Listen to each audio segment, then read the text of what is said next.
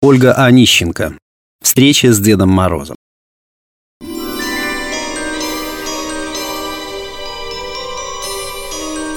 Гоша прижал нос к холодному окну и смотрел, как в ночной тишине тихо падали снежинки на балкон. На перилах уже выросли сугробы. Свет ночных фонарей освещал дворик. Гоша очень сильно всматривался сквозь стекло. Он ждал Деда Мороза. Каждый год, в самую волшебную ночь, Дед Мороз приходил неожиданно. Гоша сидит, сидит возле елки, борется со сном, хочется ему с Дедом Морозом поговорить, а просыпается в своей кроватке, а под елкой подарок. Как же его выследить? Вдруг Гоша увидел столб снега, и из него появился Дед Мороз. Настоящий! Он сидел на перилах балкона, закинув ногу на ногу.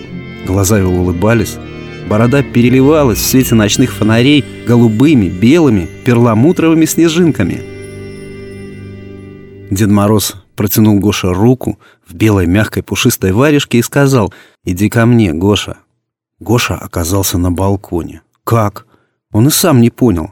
Босые ножки стояли прямо на снегу, но им не было холодно. Вообще не было холодно. Он обернулся и увидел свою комнату за окном. Там стояла и переливалась огоньками елочка. С улицы его комната казалась другой и очень даже симпатичной. Вдруг он очутился в объятиях Дедушки Мороза.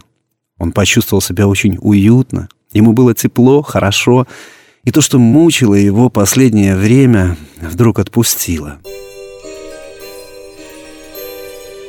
«Как живется тебе, малыш?» Гоша наклонил голову и прижался к плечу дедушки. Нашел пуговку на шубе Деда Мороза и крутил ее своими маленькими пальчиками.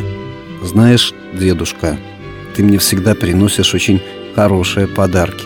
Машинки там, конфеты. Спасибо большое». Гоша замялся, потом вскинул голову, вдруг крепко обнял дедушку за шею и поцеловал его в щеку, такую мягкую, почему-то родную, пахнущую морозом и свежестью. Но, понимаешь, Гоша запнулся, папы у меня нет. И слезы, как горошины, закапали на бороду Деду Морозу. А ты мог бы мне папу подарить? Дед Мороз задумался, обнял покрепче Гошу. «А где твой папа?» «Наверное, он заблудился. Просто мы переехали в эту квартиру с мамой недавно, а папа нет. Он, наверное, не знает, где мы теперь живем». «А ты его ждешь?» «Очень», — тихо сглатывая слезы, сказал Гоша. Он помнил, что папа ему говорил, что мужчины не плачут, но слезы предатели, наверное, забыли, что Гоша мужчина и текли прям как у девчонки.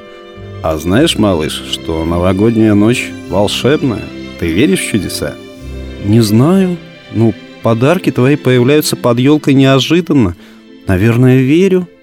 Вот и верь, малыш, в чудеса. Чудеса происходят только по любви. Твой папа тебя любит. И если будешь верить, вы обязательно встретитесь. Верь, верь, верь, верь. Слова Деда Мороза звучали все тише, тише, зато звон чудесных колокольчиков становился громче. Гоша открыл глаза. Оказывается, он уснул, сложив головку прямо на подоконник. Щечка была помята. На улице шел снежок. На балконе были нетронутые сугробы. «Мне все приснилось», — подумал грустно. Гоша спрыгнул со стула и что-то выровнял из ладошки. Встал на четвереньки и начал искать, что это укатилось под елку. Нашел и обомлел. Это была пуговичка Деда Мороза. Вдруг в дверях кто-то позвонил. Он со всех ног бросился открывать дверь, забыв, что мама учила спрашивать, кто там. Открыл дверь, и на пороге стоял он, папа, и в руках держал щенка. Две мечты сразу стояли перед глазами Гоши. Малыш покачал головой, потом протер кулачками глаза, думал опять сон, пока кто-то горячим языком не лизнул его в нос. Это был щенок. Значит, он не снится? «Папа!» – прошептал малыш – «Ты нашелся!» Они обнялись. Эти двое мужчин, которым нельзя плакать, и оба, скрывая друг от друга украдкой, вытирали слезы. Очнулся первым Гоша.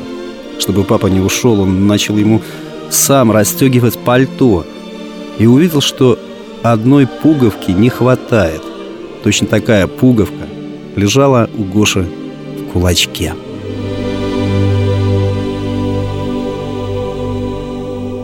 Текст читал Сергей Краснобород.